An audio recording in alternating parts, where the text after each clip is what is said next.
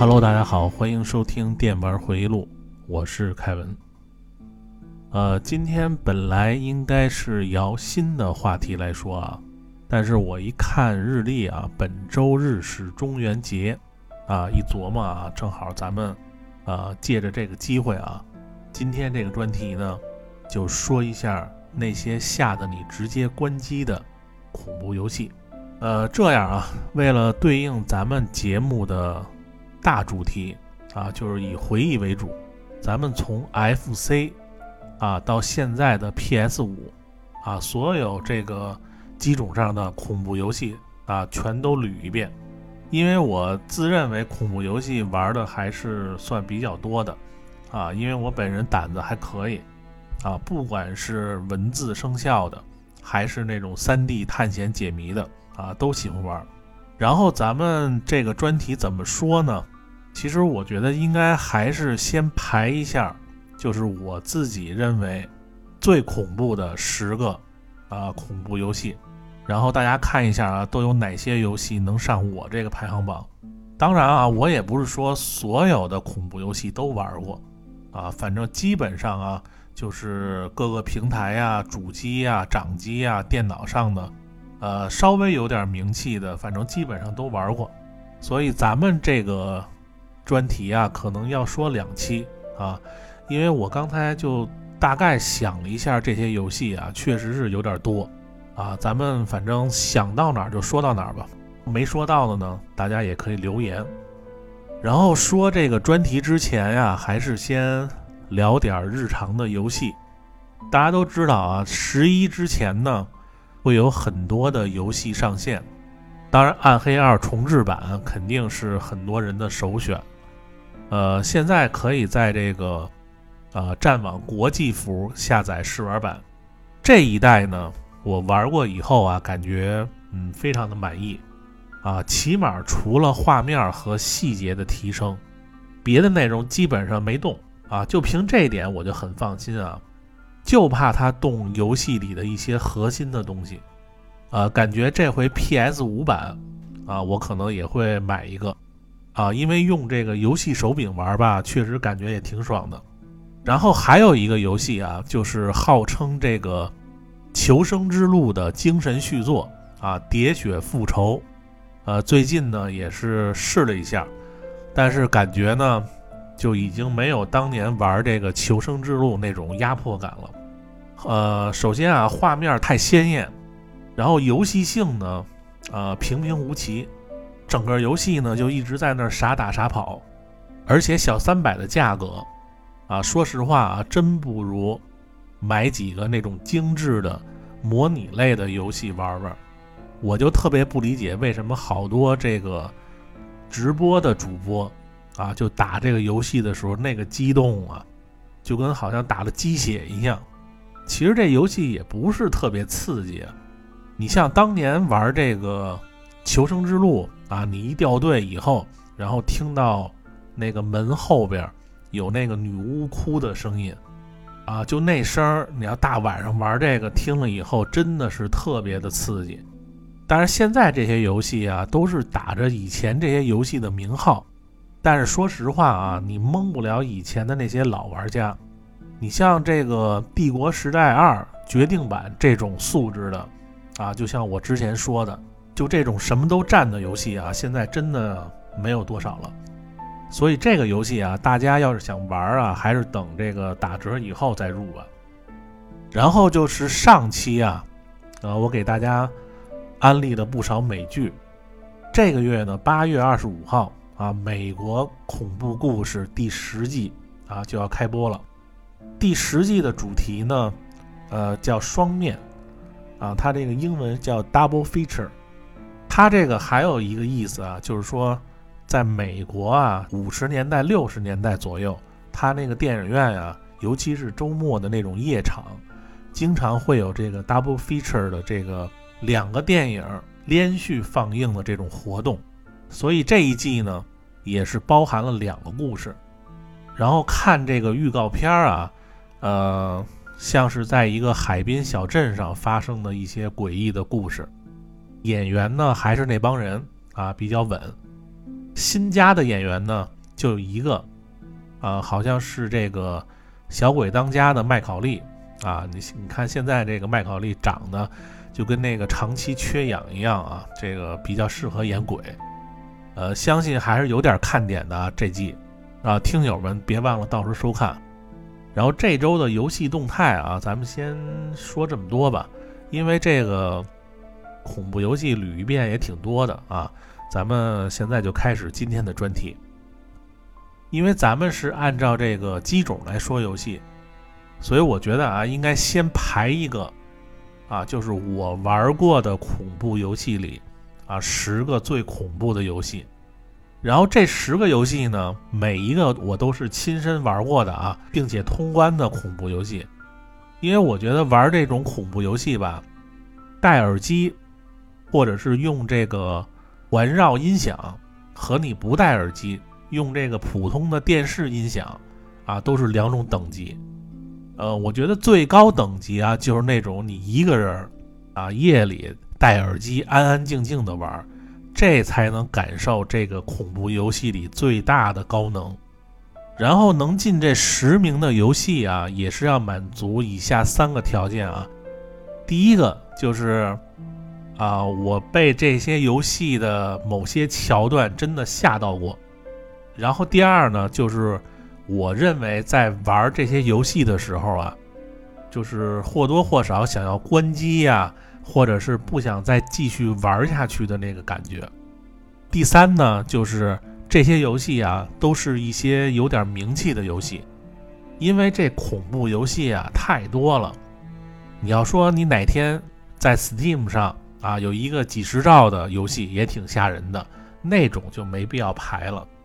咱们这个排名啊，基本上都是一些呃比较知名的一些游戏。满足这三点啊，那咱们现在就说啊，这个十大恐怖游戏，呃，第十名啊，《寂静岭》初代，咱们这个挨个细说啊。呃，《寂静岭》这个游戏啊，呃，非常的知名啊，这个恐怖游戏，多数人应该都是从二代开始接触的。如果你是经历过 PS 一的时代，《寂静岭》一代。啊，肯定给你的童年带来很多阴影。我记得在九九年的时候啊，我高中毕业以后啊，一直在办理出国。当时去英国呢，需要考这个雅思。然后我当时呢是在这个北外学英语，还上了一个就是外教教的一个英语小班啊，主要练这个口语和写作。呃，说到英语啊，我觉得正好咱们说到这话题了啊。呃，我想说一下啊，就是说真正让我这个英语飞速提高的，其实我想感谢两位老师，啊，这里不是给他们做广告啊，就是真心的想感谢一下，啊，确实是对我个人是非常有用，对别人来说不知道有没有用啊，呃，因为那个时候一说到国外上学啊，我都懵逼了，中国话我还说不溜呢，还用英文去那边听大学的课程。后来也是，呃，找了很多这个比较知名的这些学校啊，还有一些班儿啊什么的，也没少去，啊。不过真正对我有用的啊，呃，在英语语法上，啊，是这个赖世雄老师，因为当时我就看了他那本啊《赖世雄英语语法》，才真正明白这个语法是什么东西，第一次分清什么是及物动词。啊，什么是不及物动词？啊，之前中学学的吧，就特别的乱。还有一个口语和写作呢，就是疯狂英语的李阳老师。咱们在这儿就说他们这两个的学习方法啊。呃，李阳那个就是一句话读一百遍，然后背一百遍，啊，就反复的两刷三刷这一个句子，直到完全记住。反正我就觉得这个方法特别适合我。然后直到后来呢，去这个英国大使馆面试，啊，也丝毫不慌。还有当时我还去了美国的大使馆签证，啊，也和这个签证官聊得欢天喜地。因为那个年代啊，美国的签证特别不好办，几乎都是给你拒签。啊，不过当时我的运气也不错啊，遇到的这个签证官呢是白人男签证官。啊，一般不都说这个白人男、白人女比较好说话啊？一般这个黑人和亚裔的经常会给你拒签啊。这个咱们说远了啊。然后就那个时候呢，就是我那个女朋友啊，就是当时的女朋友啊，就是那个街机厅认识那十一，不知道这位的可以听一下街机的那几集啊，因为他是外事学校毕业的，当时呢是在北京西园饭店当这个实习生。然后他在这个北京西直门交通大学里啊租了一个小一居室，我那时候下了课以后呢就去找他，然后我也拿着 PS 一啊，因为有的时候我能跟他这个打半天这个九七拳皇，他上班的时候呢，我就在他那玩什么古惑狼啊什么的这些游戏，这个回头咱们说到 PS 一的专题时候再具体说啊，然后九九年呢。应该算是 PS 一的呃后期了，呃，我记得特别清楚啊，去这个西四买盘的时候发现的寂静岭。你想九九年啊，那个时候生化二啊已经通关 N 次了，游戏店老板呢就说这游戏啊特别的牛逼，然后他就说你不爱玩这个生化危机那种形式的吗？他说你来这个啊，真的能把人吓死，特别恐怖。后来我买完以后啊，本来想这个晚上吓唬一下十一啊，结果呢，这游戏啊把我也吓得够呛。啊，有人该说了啊，这个 PS 一的寂静岭那画面太糙，啊，比不上二代可怕。但是你真正从一代开始玩的，然后你会发现 PS 一就那种当时受机能限制的场景，然后它给做成那种迷雾，就你第一次穿梭在这种。迷雾当中，第一次有这种表和里世界的这个概念啊，时不时的收音机和学校杂乱的这个响声，就这些元素啊，都对我当时产生了很多心理阴影。其实玩游戏就是这样啊，你看过更好的画面，你再看之前的就没法看了。但是如果你是跟着时代走的啊，你不会觉得当时。寂静岭一代的画面差，就好比你现在觉得这个最后生还者画面特别好，等五十年以后啊，人没准觉得这个最后生还者糙的不行，对吧？就这意思。然后这个游戏呢，比这个生化危机的静态背景啊，这种迷雾的压抑感，就完全盖过当时的生化危机。我记得我晚上玩这个寂静岭的时候啊，然后十一呢。就吃着冰棍在旁边看着，时不时呢拿我打球的那个头戴，就套在脑袋上，然后挡着眼睛。每一次一玩到这个里世界的时候，就那嘈杂的声音啊，他就受不了。但是呢，还想看我玩。然后说实话啊，当时我是真的不想再玩了，啊，这个有点受不了了。因为第一次玩这种游戏啊，就想直接关机。啊，或者是玩点别的，但是由于这十一呢，非要看这个寂静岭这个后边的剧情，然后我呢就硬着头皮啊把这游戏给打穿了。主要是他中间老刺激我啊，说你只要打过这一关，然后奖励你什么什么啊，你说这玩意儿你你能不继续吗？是不是？所以这游戏里边那些突然吓一跳的那些高能啊，我都是直接硬吃的。要不怎么说这游戏有心理阴影呢？然后到这个寂静岭二代啊，已经是我上大学的时候了。然后我一个人晚上，在这个房间里啊，用 PS 二玩的。当时呢，在英国啊，一块租房子的那个几块料啊，没有一个敢玩的。但是二代啊，咱们说实话啊，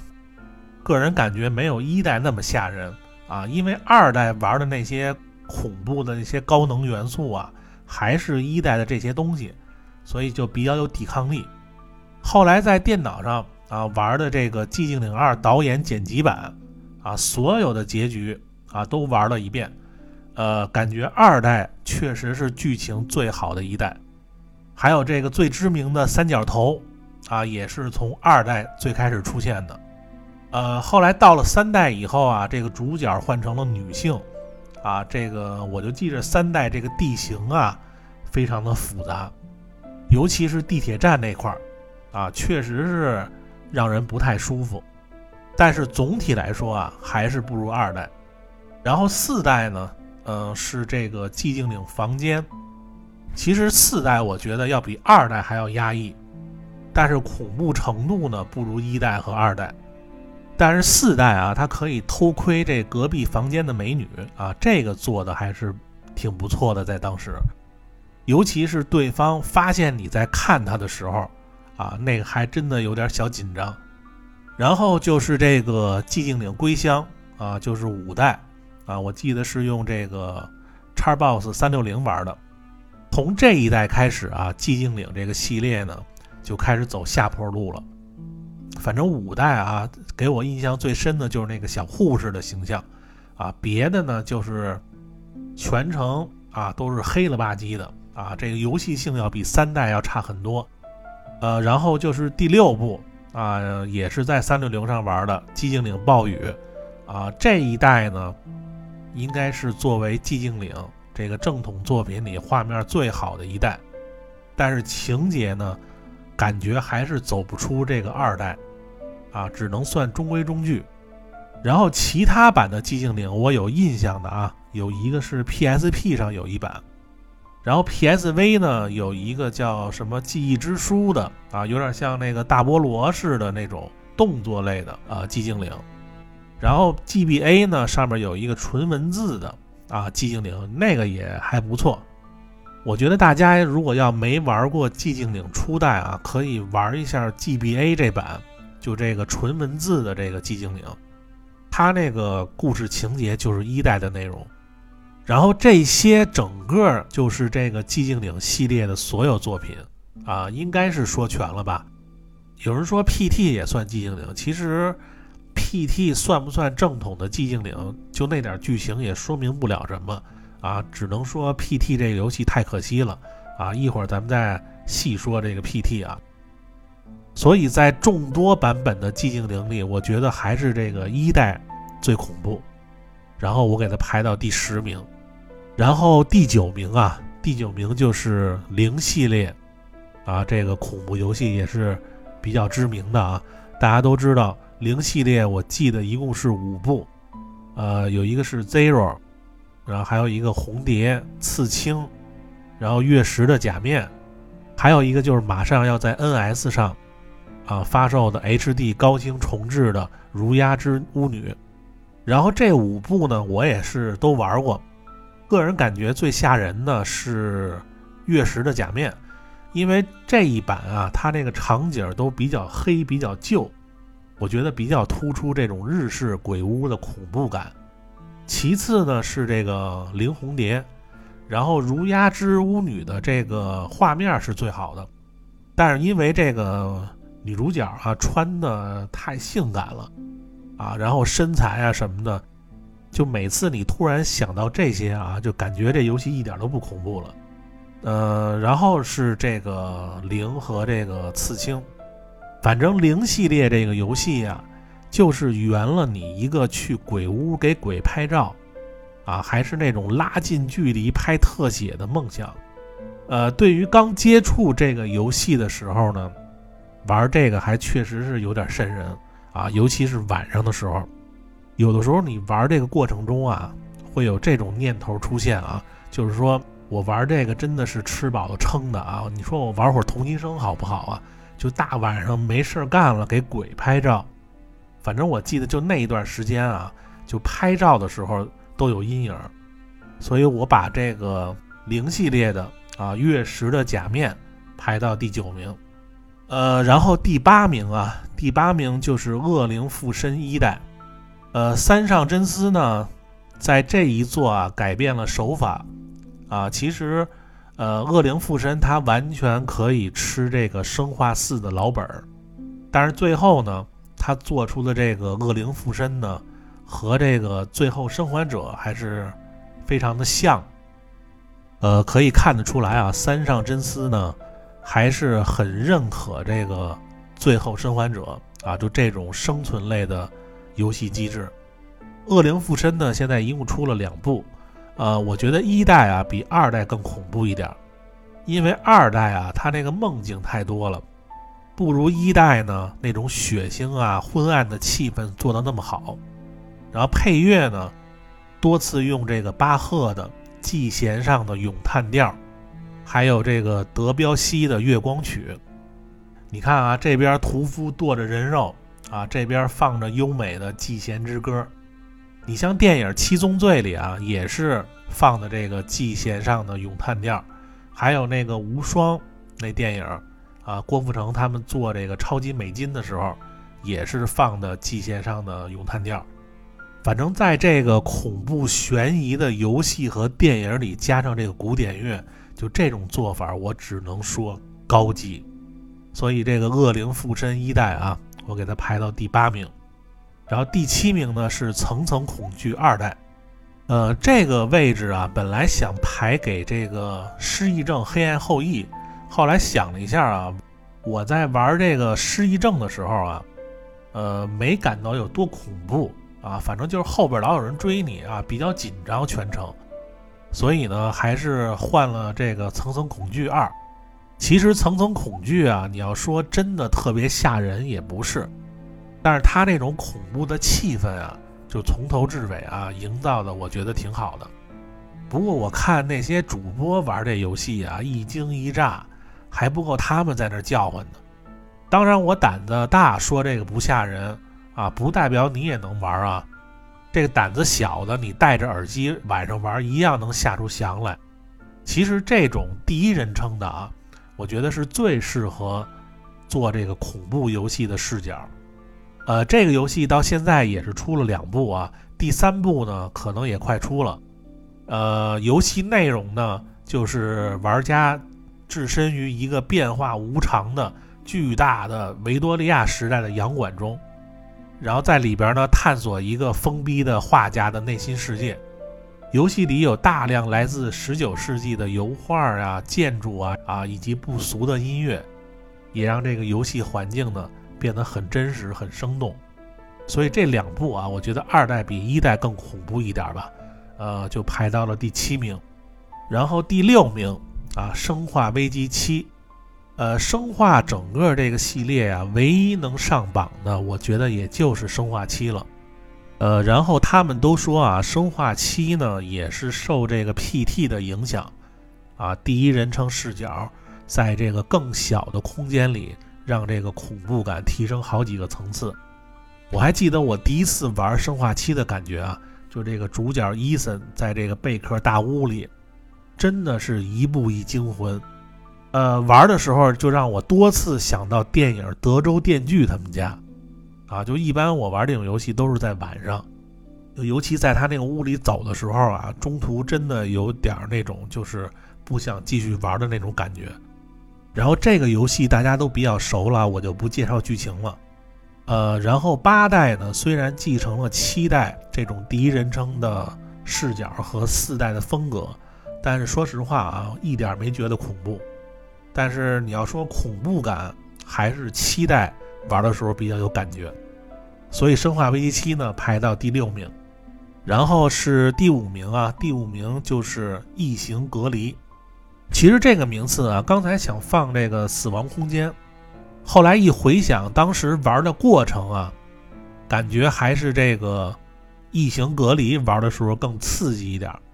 呃，尤其是这游戏的 AI 做的很真实，敌人都很警觉。我记得我玩这个噩梦难度的时候啊，就是被异形发现以后，一下就被秒死，就那种紧张刺激的感觉啊，从头到尾一点都没有减弱。然后有的时候呢，你可以利用这异形去杀人类的敌人，但是你走位的时候，如果不小心被发现，也是吓一大跳。我觉得心理素质不好的人玩这个真的能犯心脏病，主要是精神层面的。我不知道为什么这个游戏 IGN 给的分数好像不高啊，但是作为异形题材的游戏啊，异形隔离在画面上可以说是无可挑剔的，尤其是这个。窗外啊，绝美的太空景色，你好像真的在电影里一样。非常推荐听友们玩一下这个游戏啊，绝对在这个大热天里啊，能给你不止一丝的凉意。戴着耳机玩啊，你就等着这个灵魂随时出窍吧。呃，剧情咱们就不多说了啊，和电影呢差不多啊，也是这个太空站被异形入侵的故事。呃，玩过这款游戏被吓到的听友啊，可以留一下言，顶一下这个游戏啊。呃，异形隔离第五名，然后第四名啊，死魂曲，呃，同样作为这个 PS 二时代的游戏啊，呃，我可以说啊，这个游戏是 PS 二里最恐怖的一个。死魂曲一共是三部，啊，一和二都是 PS 二上的，三代呢是 PS 三上的，都非常的恐怖，啊，因为这个。在 PS 二时代啊，画质呢还不那么真实，尤其是人物脸部的特写啊。但谁知道突然出这么一个游戏啊，采用这个真人演员做这个面部细节捕捉的手法，在当时来说是非常前卫的一种技术。但是呈现的效果呢，就是这游戏的人物啊，又像真人啊，又像假人。然后有的时候呢，就像一张张人皮在做各种表情，非常的吓人。还有就是这个游戏啊，它是根据这个真实事件改编的啊，更能让这个恐怖元素提升好几个档次。呃，《死魂曲》一代的羽生蛇村在日本现实中是有原型的。呃，羽生蛇村呢，就是日本青森县啊八甲田山郊外。有一个叫小田泽地区，他那儿有一个村子叫山泽村。然后在二战期间，有一天啊，冈山县村民二十一岁的都井木雄，啊，拿着一把九连发的勃朗宁猎枪，然后呢，还带了一把日本武士刀和几把匕首，在这个村里啊，就展开了真人 GTA 的杀戮，不到两个小时，杀了三十三个村民。然后最后呢，逃到深山里自尽。呃，之后呢，这个羽生蛇村呢就没落了。然后这个附近呢就开始各种灵异事件的发生，然后导致后来国内外好多这种网红啊也去当地去探险。然后这个死魂曲中的人物啊也是有原型的。然后里边有一个隐居人啊，八尾比沙子。啊，就是日本传说中的人鱼事件的当事人，啊，八百比丘尼，呃，这个八百比丘尼啊，是日本一个传说人物，啊，传说呢，他吃了这个人鱼肉，活了八百岁，但是脸呢还是二十多岁年轻的样貌，啊，就非常的神奇啊，啊，然后这个游戏啊，《死魂曲》主要讲的是什么意思呢？我估计很多人都不敢玩这个游戏啊，咱们就简单的介绍一下一代的这个剧情。呃，它这个一代啊，主要说的是啊，就是这个雨生蛇村啊，呃，闹饥荒，村民呢都饿得不行了。然后有一天呢，从天上啊掉下来一个不明的物体，然后这个不明的物体呢叫堕尘子，后来呢就被这个三个。啊，饿得发疯的村民，啊，给发现了，并且呢，就给吃了。后来这三个人里呢，有两个人吃完以后就暴毙了，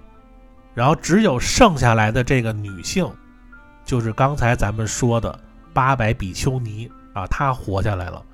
后来吃了这个不明的物体的肉以后呢，她就隐居起来啊，改名叫八尾比沙子。但是这个肉啊。从天上掉下来可不是白吃的，吃了以后呢是要受到诅咒的。后来这个八尾比沙子呢活了几百年啊，在几百年当中呢创立了这个真鱼教，为了复活之前他吃的这个堕尘子，然后他自己不献祭啊，献祭自己的后代，然后让村民呢都信仰这个真鱼教，最后这个疯狂的举动。就导致毁灭了整个的羽生蛇村。然后一代的主角呢是一个普通的高中学生，啊，也是对这个奇妙灵异的事件比较感兴趣。然后在网上呢看了这个雨生蛇村啊三十三人大屠杀的事件以后，利用暑假，一个人骑车来到了雨生蛇村，啊，故事呢就从这儿开始。呃，我还记得当年啊，这个《死魂曲》一代刚上的时候，然后在日本呢拍过一个游戏的宣传广告，大家可以去网上找一下啊，就非常的恐怖。呃，当时是吓到了好多看电视的小朋友，后来观众呢集体投诉这电视台啊，才把这个广告给禁播了。所以表明这个游戏啊，当时确实是非常的恐怖啊。然后这个游戏难度也是非常大，本来这画面呢就诡异恐怖，再加上它这个谜题的难度也高。呃，我在中间玩的过程中啊，真的。不算是特别好的体验啊，就经常想关机想放弃。其实这个 IP 啊，如果要能在 PS 五上啊，利用这个 PS 五强大的机能啊，做一个一到三的重置版什么的，呃，反正这游戏出了以后你们买吧哈，我肯定是不玩这游戏，太恶心了。现在想想那里边人物那表情都害怕。一般玩这个游戏以后啊，晚上基本上都睡不着觉。所以我把这个死魂曲啊排在了第四名，呃，然后第三名啊，第三名就是逃生一，排名越高，这恐怖值越高，啊，逃生应该算大家经常用于啊对比恐怖游戏的一个标杆，很多人都会拿这个恐怖游戏和逃生来比啊，谁更恐怖啊？但是确实是没有几个游戏能超过逃生的，尤其是一代。啊，首先这个第一人称视角本身就非常适合这恐怖游戏，然后场景呢还是这个精神病院啊这种窒息的密闭环境下，然后再加上寂静岭的照明机制和这个零系列啊相机机制合二为一啊，它玩的一个 DV 夜视功能，这个夜视功能呢还有电量。啊，让你时不时的还担心，如果要没电了怎么办？基本上这游戏啊，能体现恐怖的元素，反正全都齐了。呃，即使我玩过这么多恐怖游戏，也不想再打一遍《逃生一》了，过程真的非常不舒服。其实《逃生二》也非常吓人啊，但是和一比起来呢，好像还缓和一点，所以我把它排在了第三名。有想受点刺激的啊，可以直接就玩《逃生一》啊，绝对不会让你失望。然后咱们继续啊，第二名啊，第二名的游戏呢就是《面容》。呃，终于说到《面容》了啊，这个一部致敬 PT 的作品，我记得好像是众筹的吧。对于这种小工作室啊做的游戏能排到这个位置，呃，还是有一定实力啊。首先不得不说啊，游戏里很多恐怖手法都是和 PT 学的，啊，精致的画面，逼真的音效，啊，没有任何剧情的提示，一切都需要你自己去发现和寻找。呃，游戏里其实没有什么突然吓你一跳的东西，啊，但是其余的那些全都得靠你脑子里的想象力。比如说啊，你在屋里正在专心的找线索，然后突然这个门自动就关上了，或者是这个过道这个灯给关了，然后你比如说你进一个房间以后呢，它里边这个柜门慢慢打开了，前面是一片黑暗，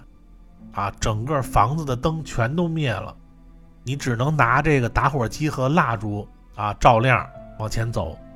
然后还有一个就是用这个相机拍照，这个闪光灯闪的同时，能映出平时你看不到的图案和血迹，啊，就我说的这些啊，相信如果你能戴着耳机一个人在深夜玩这个游戏，你肯定会受不了这种恐怖气氛而关机。啊，还有一个就是，因为它这个游戏里边啊，有的时候这个走廊的远处。啊，站着一个黑影啊，就这个是 PT 经常用的手法啊。不管在哪儿出现这么一个东西，你肯定这肾上腺素直接就飙到高峰啊！就没玩过这游戏的可以看一下文案区的截图啊，胆小的啊，就这个时候我估计可能就直接 over 了。反正我刚才就把我玩这个游戏的感受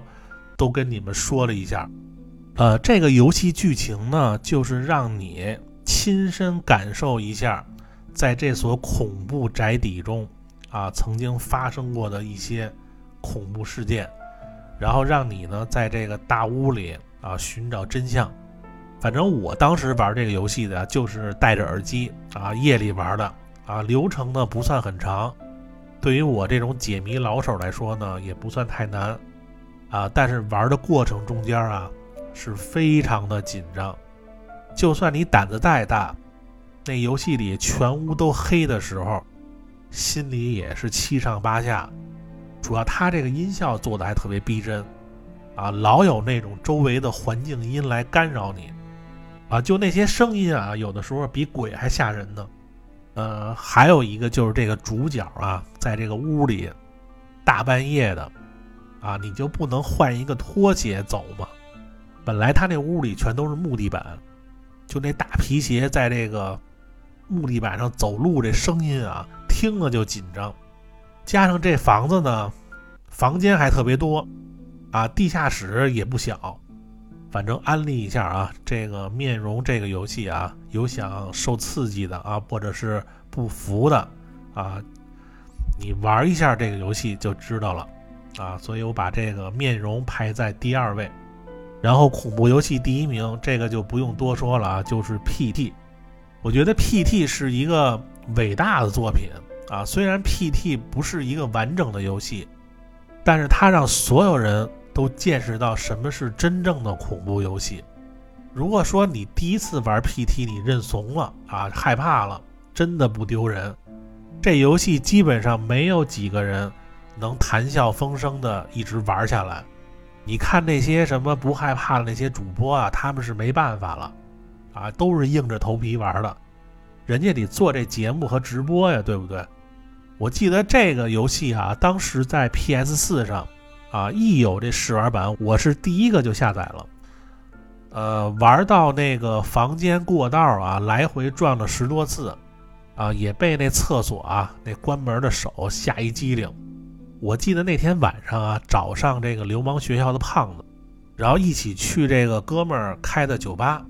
因为开酒吧那哥们儿啊，他那酒吧里有一个大投影，啊，平时呢是看球用。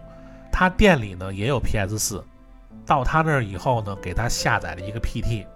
呃，当时我跟他说啊，我说这游戏啊和生化危机一样，特别的好玩。还记得当年啊，开酒吧这小子蒙我看这个豚鼠。和这个下水道的美人鱼，他告诉我是爱情片儿，然后结果给我恶心坏了，然后他自个儿没敢看，就拿我试这片儿。这次呢，在他店里玩这个 PT 啊，我觉得肯定能给他吓得够呛啊，因为他胆子特小。不过胖子是无辜的啊，也只能一起带着他了。呃，因为这个 PT 这游戏啊，前面几处这个高能的这个地方我还记得。呃，绕过几次那过道出现一个人影，还有那厕所什么时候关门啊？二楼楼梯什么时候有那鬼看着你啊？我都记着呢。然后我呢，在他酒吧里啊，也是假装第一次玩这个游戏啊。当时就整个酒吧这帮人啊，聚精会神看我那玩。我故意啊，把这个视角慢慢的转向这个高能处。突然，这个高能一出啊，就吓得酒吧那哥们儿啊，手里给客人拿那个啤酒全都洒了。然后胖子当时吓得也够呛。然后店里还有好多这个喝酒没事儿看屏幕的，应该也被吓着了。就连他酒吧鱼缸里那鱼吓得也直哆嗦。你就说当时这 PT 有多厉害吧？第一次玩这游戏，有哪个没被吓过呀？是不是？每一趟都走得提心吊胆。就算你看人玩，也都是特别的紧张，自己玩那更是全程受罪。我记得我通关的那一刻啊，我都忘了这是一个试玩版了，就长舒一口气。后来这个小岛秀夫呢和这个科乐美之间呢闹掰了，然后科乐美呢锁了所有下载的链接，现在已经是下载不了了。然后后来好不容易啊，有一个叫《爱丽森之路》的游戏，啊，就完全以寂静岭 PT 为创意打造，啊，画面呢绝对超过 PT 这个游戏，但是后来也是因为种种原因也流产了。不过我相信啊，科乐美公司马上要出的这个寂静岭，应该会沿用 PT 的各种手法。然后小岛这边呢？最新的游戏啊，遗弃 abandoned，啊，这背过四六级的第一个单词 abandon，大家对这个词儿非常的亲切啊。呃，看预告啊，遗弃也是第一人称视角，啊，应该也是一个解谜的游戏。虽然他们说不是寂静岭的新作，呃，但我相信啊，就凭小岛秀夫的创意啊，一定能做出超过 PT。啊，给人更多惊喜的恐怖游戏。